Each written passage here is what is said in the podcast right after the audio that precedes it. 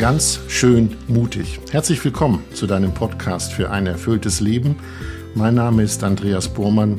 Alle zwei Wochen, das wisst ihr, bin ich mit der Philosophin, Theologin und Bestsellerautorin Melanie Wolfers verabredet. Wir reden dann über das Leben und über die vielen Facetten des Lebens, die uns beschäftigen. Doch bevor wir reden, möchten wir euch Danke sagen. Danke für all die Zuschriften an die Mailadresse podcast.melaniewolfers.de. Danke für euer Lob, für eure Kritik und vor allem für eure Anregungen, worüber wir mal reden sollten. Also ein großes Danke dafür. Heute wollen wir über eine Facette unseres Lebens reden, von der wir glauben, sie wird von uns verlangt, ja erwartet, aber letztendlich schadet sie uns. Wir wollen über Perfektionismus reden, den Anspruch, ständig perfekt sein zu wollen. Hallo Melanie. Hallo Andreas. Du schreibst Bücher, hältst Vorträge, kümmerst dich um andere, produzierst einen Podcast. Wann meldet sich bei dir dein Perfektionismus? In der Arbeit meldet er sich sehr schnell zu Wort. Also, du hast gerade gesagt, ich schreibe Bücher, ich halte Vorträge. Also, ich habe jetzt jüngst einen Vortrag vorbereitet und äh, kann mich erinnern, wie ich da äh, wirklich allzu lang, allzu lang immer wieder äh, die Einleitung geschrieben und neu geschrieben und wieder neu geschrieben habe und äh, in dem Papierkorb, im elektronischen Papierkorb die ersten Entwürfe gelöscht habe, weil ich immer wieder dachte, oh je, das ist ja viel zu banal, das ist holprig formuliert, also so kannst du ja nun gar nicht einsteigen.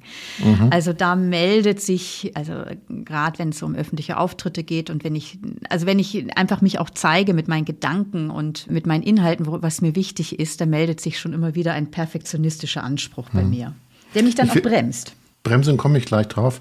Ich will mich an dieser Stelle nicht verstecken. Ich kenne das auch. So wie ich am Mikrofon sitze, kriege ich das Gefühl von, irgendwas muss perfekt sein und noch schlimmer ist es, wenn es in der Öffentlichkeit, sprich auf einer Bühne ist, da ist ein Gefühl, und du hast es eben so schön gesagt, das bremst. Kannst du sagen, was da gebremst wird? Ja, eigentlich meine Kreativität, mein, mein freien Gedankenfluss, also weil ich, weil es sozusagen innerlich dann nochmal so eine zensierende Stimme gibt, die ähm, die kommentiert, die bewertet. Ähm, und das bremst eigentlich mich in meinem Denken, in meiner Kreativität, in meiner Freiheit, äh, wirklich jetzt auch zu formulieren, zu schreiben oder auf der Bühne spontan auch, auch einzusteigen oder zu reagieren, weil da immer irgendwie so eine zensierende Stimme im Hintergrund mahnt, kritisiert, mhm. bewertet. Also ich erlebe die Bremse so, dass sie mich eigentlich an Sie nimmt mir eine Leichtigkeit, mhm. sie nimmt mir eine Spontanität, weil dieser Perfektionismus dafür sorgt, so muss es sein. Und dann wird es meistens ziemlich eng in den Gedanken und das Müssen ist dann doof. Also so erlebe ich diese Bremse bei dem Perfektionismus. Gibt es denn deiner Meinung nach, wenn wir über Perfektionismus reden, eine klare Definition, was wir eigentlich meinen? Ja, gibt es. Also so die Forschung unterscheidet zwischen einem positiven und einem negativen Perfektionismus. Und ähm, ich würde vorschlagen, dass wenn wir jetzt von Perfektionismus sprechen hier in, in, in, unserem Gespräch, wirklich eben diese negative Form von Perfektionismus im Blick haben, die also äh, schwierig und schädlich ist. Und da gibt es ähm, so drei innere Überzeugungen, die diesen Perfektionisten kennzeichnen. Erstens äh, die Annahme, es gibt für alles eine perfekte Lösung. Zweitens, ähm, die Annahme und Überzeugung, es ist möglich und vor allem, es ist, es ist unbedingt notwendig, diese Sache perfekt zu machen. Und drittens die damit verbundene Überzeugung auch noch, dass wenn ich einen Fehler mache, ich eine totale Versagerin oder ein totaler Versager bin. Also vor allen Dingen diese zwei Punkte, dieses unbedingte Müssen, so wie du gerade auch gesagt hast, das bremst dich aus. Dieser Eindruck, das muss, das macht mhm. eng, nimmt dir mhm. Leichtigkeit. Das ist ein ganz typisches Kennzeichen für einen perfektionistischen Anspruch. Auf Teufel komm raus, muss es jetzt perfekt sein, darf mir kein Fehler unterlaufen. Und damit verbunden eben auch so dieser Eindruck, wenn ich einen Fehler mache, dann, dann bin ich eine Niete. Das sind so wesentliche Kennzeichen von Perfektionismus. Gut, aber es gibt ja Menschen, die sagen ganz offenherzig, wenn man sie fragt, wenn sie etwas tun, oh, ich bin Perfektionist. Mhm. Das ist doch eigentlich eine Selbstbeschreibung, die positiv sein soll. Ich bin ein Perfektionist, das heißt, ich mache das gut, ich mache das exzellent. Ja, oder? da sprichst du auf, finde ich, auf eine ganz interessante Tatsache an. Nämlich irgendwie scheint das Wort Perfektionismus ja schillernd zu sein. Also einerseits rangiert Perfektionismus unter den äh, Schwächen, unter den attraktiven Schwächen ganz weit oben. Also wenn jemand bei einem Bewerbungsgespräch gefragt wird, welche Schwächen haben Sie denn, dann sagen viele mit so einem Lächeln, ja, ich bin, ich bin schon sehr perfektionistisch. Und mhm. was wollen Sie damit eigentlich ausdrücken? Sie wollen damit sagen, ey, ich habe Biss ich gebe mein Bestes und ich gebe erst Ruhe, wenn ich die Sache exzellent erledigt habe. Also hier erscheint Perfektionismus als äh, etwas Attraktives. Da ist jemand absolut leistungswillig und leistungsfähig. Zugleich ist Perfektionismus, und deswegen sage ich schillernd, also da steckt eben so eine Ambivalenz drin, wenn man so richtig im Leben scheitern will, da muss man eigentlich nur versuchen, alles perfekt zu machen. Weil dann manövriert man sich in Überforderung hinein. Dann wird keine Arbeit, die man erledigt, gut genug sein. Und der Partner wird auch nie der Richtige sein, weil es eben selten perfekte Partner gibt. Über das Scheitern würde ich gern später nochmal sprechen, denn es gibt auch den schönen Satz äh, Mut zum Scheitern. Ich würde gerne nochmal zurück zum positiven wie negativen Perfektionismus. Nun kann ich mir vorstellen, dass wenn jemand sagt, ich bin ein Perfektionist, dass das auch etwas mit dem Selbstwertgefühl zu tun hat, weil ich beschreibe mich ja als jemanden, ich kann das, ich mache das und das wird gut. Das hat doch was mit meinem Selbstwert zu tun. Ich würde doch niemals sagen, nö, nö also Perfektionist bin ich nicht, aber ich mache es trotzdem ganz schön. Hat es was mit Selbstwert zu tun, sich selbst aufzuwerten? Ja, ja, das ist ja eben, ich, ich habe vorhin ja versucht, den Perfektionismus zu definieren und ein Punkt ist so diese fehlende Flexibilität, ähm, den hohen Leistungsanspruch an die, an die Situation anzupassen. Also es muss auf Teufel komm raus eine perfekte Leistung abgeliefert werden, ähm, auch wenn da negative Folgen deutlich werden. Zum Beispiel, was weiß ich, da bastelt jemand so lange an beruflichen Mails herum, dass sie wirklich perfekt sind und anderes Wichtiges bleibt auf der Strecke. Das ist ein Kennzeichen des Perfektionisten. Und das zweite hast du gerade angesprochen mit dem Selbstwertempfinden. Perfektionisten koppeln ihr Selbstwertempfinden an ihre Leistung. Ich möchte ein Beispiel bringen. Eine 14-Jährige, äh, die Leistungsschwimmerin war und so bei den deutschen, also bei diesen Jugendmeisterschaften mitgemacht hat und extrem viel, extrem viel, extrem viel trainiert hat. Und die hat so in verschiedenen Distanzen, ist sie da in, in, in die Meisterschaft reingegangen und sagte, und sie möchte mindestens bei drei Distanzen den ersten oder zweiten Platz belegen äh, in ihrer Altersgruppe. Hat aber in Anführungsstrichen nur dreimal den dritten Platz belegt und hat sich völlig niedergemacht für ihre schlechte Leistung, hat nicht berücksichtigt, da wird der starre Maßstab deutlich, dass die anderen in ihrer Leistungsgruppe, in ihrem Alter, körperlich ein viel weiter entwickelt waren, sie also eigentlich eine extrem gute Leistung hingelegt hat mit ihren dritten Plätzen. Und sie sagte, das war nichts und sie sagte, ich bin eine Niete, ich höre auf mit Schwimmen, es hat doch überhaupt keinen Sinn, weil ich nur dreimal den dritten Platz belegt habe. Also und, und war völlig am Boden zerstört. Und das ist etwas, äh, was schon schon auch einen perfektionistischen Anspruch kennzeichnet, dass das Selbstwertempfinden an die eigene Leistungsfähigkeit, an das Können gekoppelt wird. Mhm. Und was treibt dann diesen Drang zum Perfektionismus an? Ist es, äh, ich will es gut machen oder ist es etwas anderes? Also was sind die mhm. Antreiber mhm, mh, mh. für Perfektionismus? Ja, ja, ja. Also viele haben ja eine ausgesprochen hohe positive Meinung von ihrem Leistungs- oder Perfektionsanspruch und sagen, ja, mir kommt es halt einfach auf die Sache an, das ist mir wichtig. Aber mhm. es ist eben nicht die Leidenschaft, einer Sache gerecht zu werden, die den Perfektionisten antreibt, sondern die zentrale Antriebsquelle ist Angst. Angst wovor? Die Angst, einen Fehler zu machen. Die Angst, keine hundertprozentige Leistung hinzulegen, sondern nur 98 oder 95 Prozent. Also die Angst davor, einen Fehler zu machen und insbesondere die Angst davor, dass der Fehler für andere sichtbar wird. Perfektionisten sind ganz stark außenorientiert, haben Angst davor, kritisiert zu werden, getadelt zu werden, abgelehnt zu werden.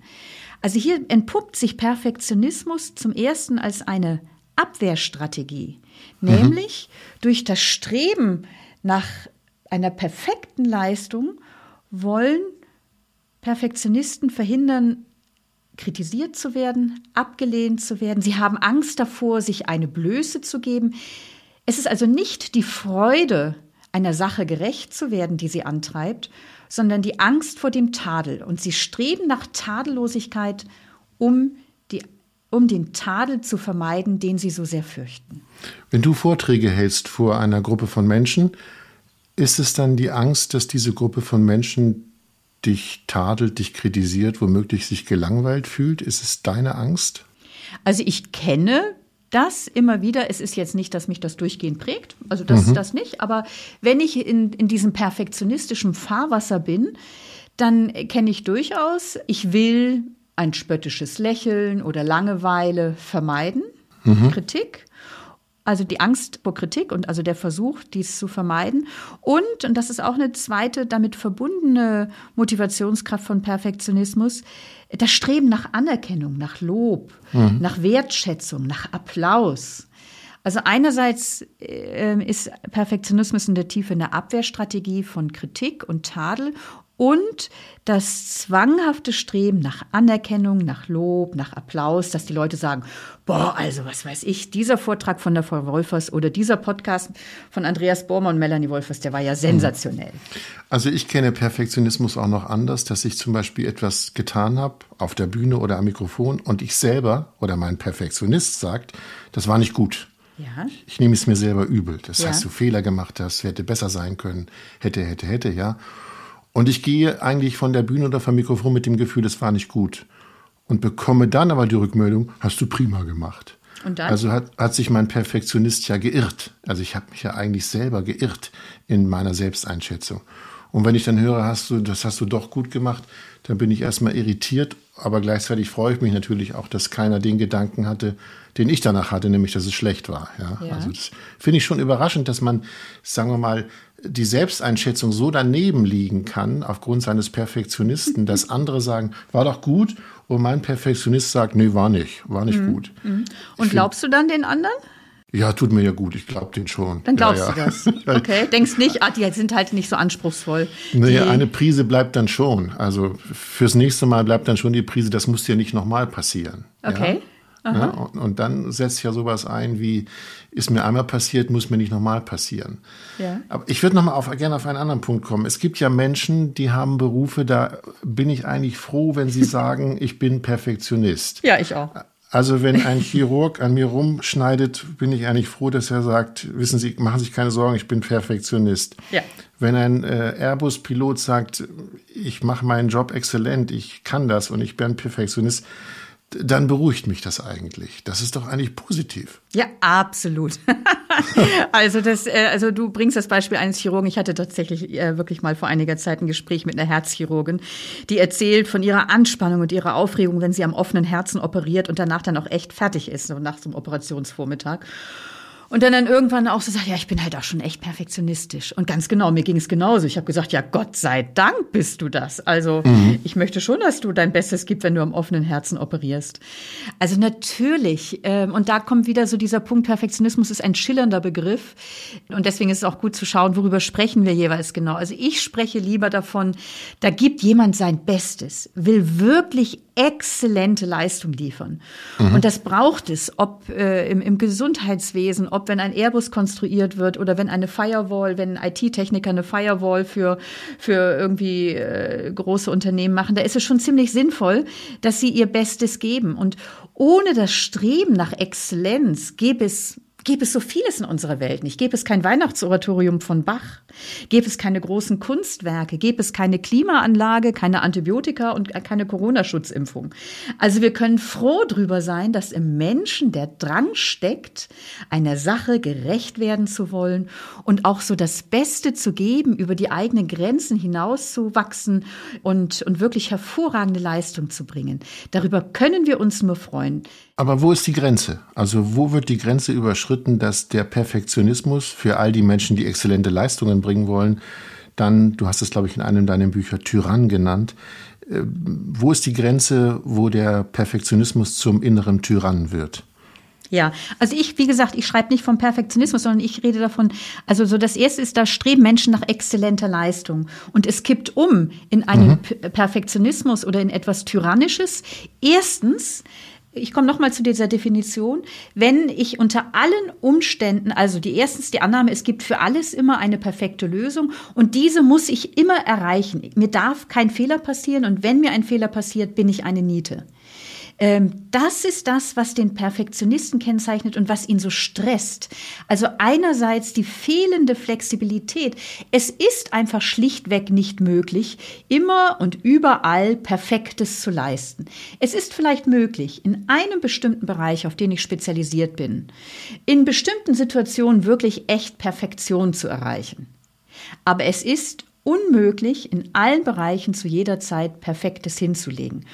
Und das ist etwas, was Perfektionisten kennzeichnet. Sie halten an diesem Anspruch auf besondere Leistung zu jeder Zeit unter jeden Umständen fest, die, äh, halten an ihrem Anspruch auf Fehlerlosigkeit fest. Und das stresst und das führt in eine Negativspirale, verbunden mit dem, dass sie ihr Selbstwertempfinden daran festmachen, eben exzellent zu sein und dass sie Applaus bekommen. Kann die Spirale auch eine Art Sucht werden bei Perfektionisten? Ich muss das immer, hast du, glaube ich, gesagt, äh, perfekt machen, dass es jedes Mal diesen Drang gibt, ich darf eigentlich nicht schlechter sein als beim letzten Mal. Ich muss, ja.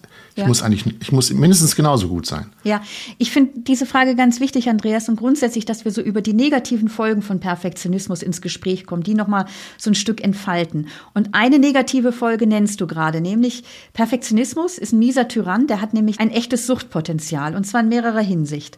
Also zum einen, wie du gerade sagst, wenn man da jetzt eine echt super Leistung hingelegt hat, und daran dann auch sein Selbstwertempfinden festmacht, dann gilt es ja beim nächsten Mal genauso exzellent zu sein. Wenn sonst träufelt sozusagen die Bestätigung nicht in mein Inneres und ich fühle mich nicht mehr gut.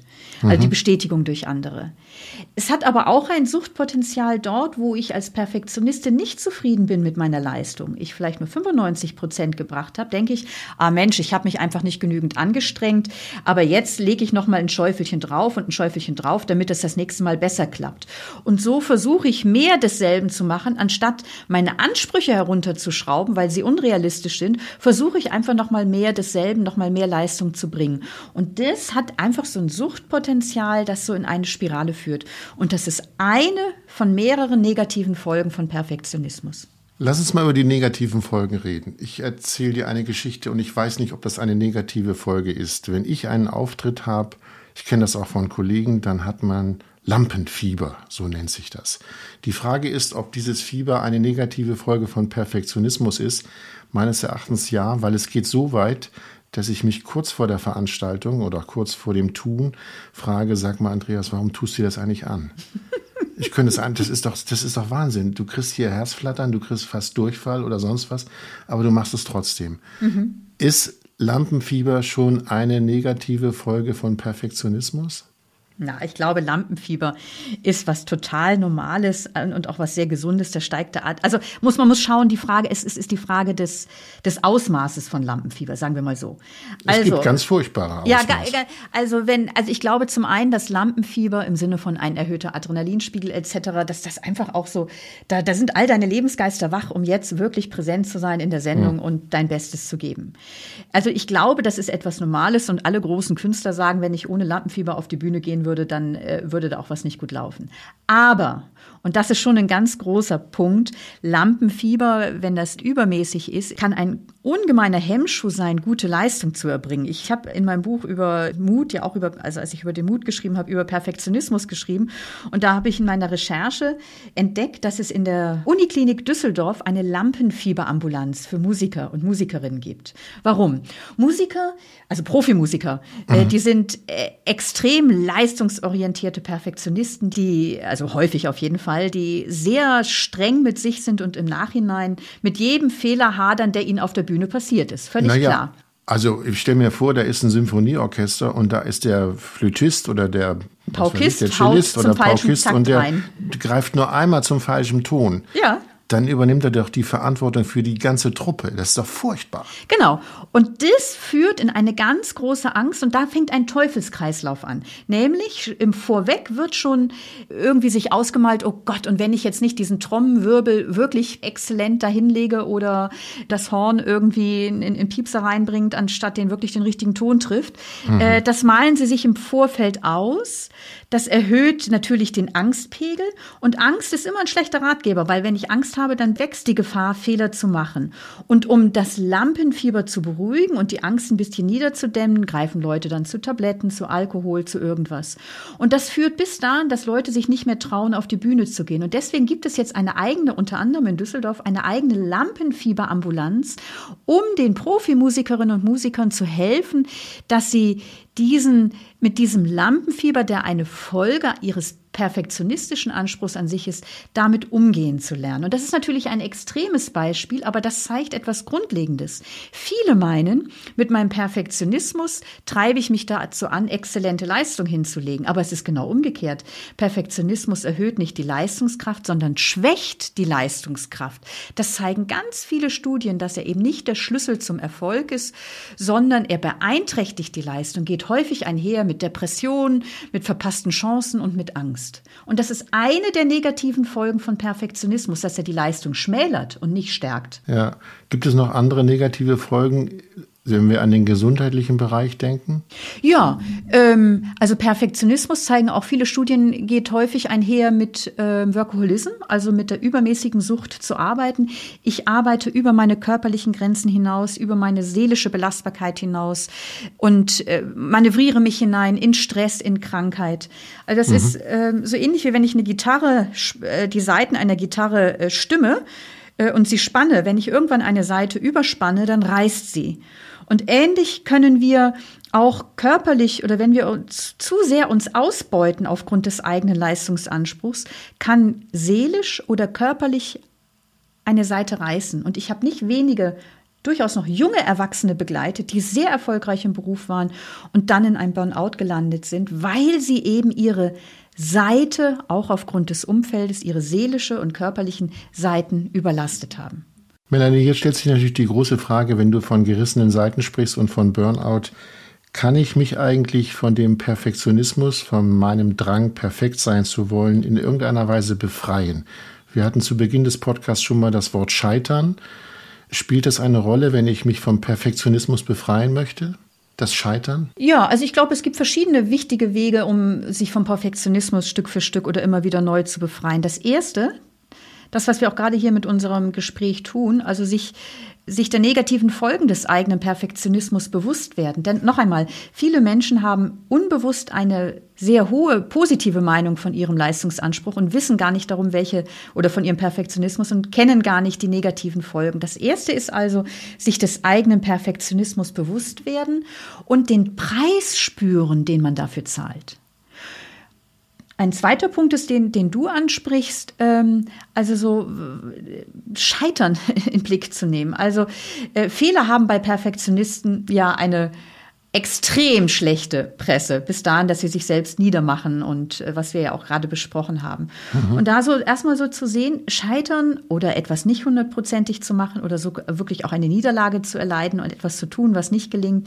Scheitern ist menschlich, ja. Es gibt fast sozusagen ein Menschenrecht Recht auf Irrtum und Scheitern. Und sich vor Augen zu führen, dass die meisten Fehler gar keine schrecklichen Folgen haben, sondern, und, und wenn in einer Gesellschaft es keine Fehler mehr geben darf, dann taucht der Mensch nur noch als Störfaktor auf. Das wird eine unmenschliche Gesellschaft. Also so, ich glaube, da also auch Scheitern noch mal realistischer in Blick zu nehmen. Ja, ich erzähle eine Geschichte, die, ähm, die, ich, die, die ich vor vielen Jahren selber mal gehört habe, die mir vorgelesen wurde in einem Ausbildungskurs und die ich dann immer wieder auch selber dann nochmal nachgelesen habe über eine Cellistin ähm, und spätere Zen-Meisterin Silvia Ostertag. In dieser Geschichte, die ich gerne erzählen möchte, wird so deutlich, dass dort, wo ich wirklich mal auf ganzer Linie scheitere, das nicht das Ende bedeutet, sondern dass es ein Tor in eine neue Freiheit sein kann. hört sich groß an. Ich möchte das an ihrer Geschichte mhm. verdeutlichen. Silvia Ostertag war Cellistin und äh, war ausgewählt worden, bei den Meisterkursen in Madrid in einem Trio mitzuspielen mit dem großen ungarischen Dirigenten Sandor Wech.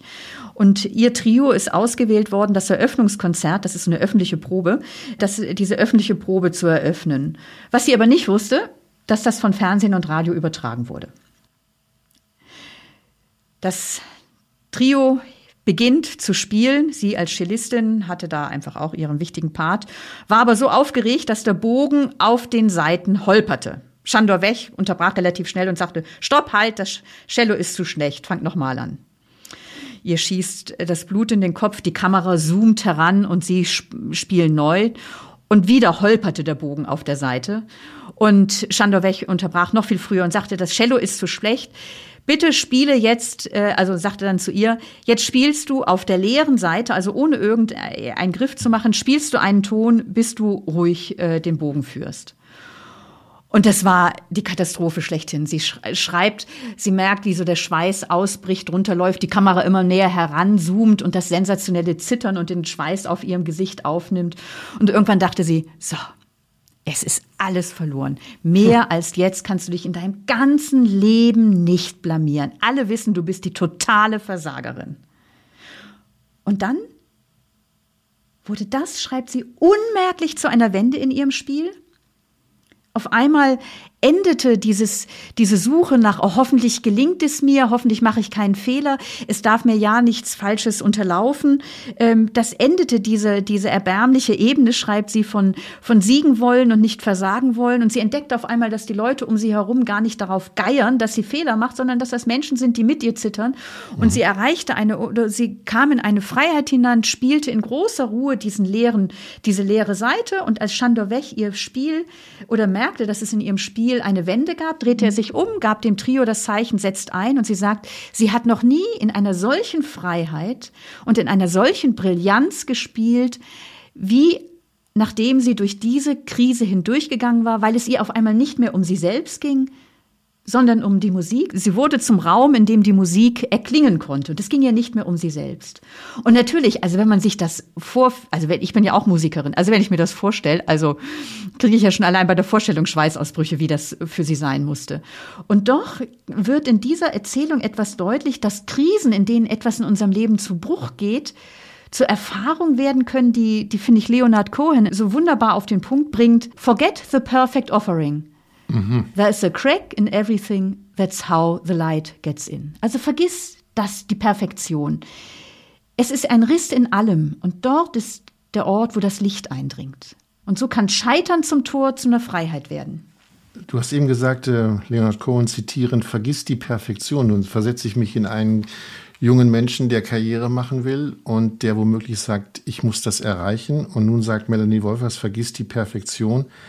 Heißt das womöglich, dass wir in einer Umgebung leben, die Perfektionismus verlangt, erfordert und andersrum gesagt, von uns den Mut erfordert, dem nicht zu folgen? Ja, wir leben in einer absolut perfektionistischen Leistungsgesellschaft, wo gilt ähm, up or grow. Entweder du wächst oder du bist draußen, also wo dieses ökonomische Leistungsprinzip ja alle Lebensbereiche geflutet hat.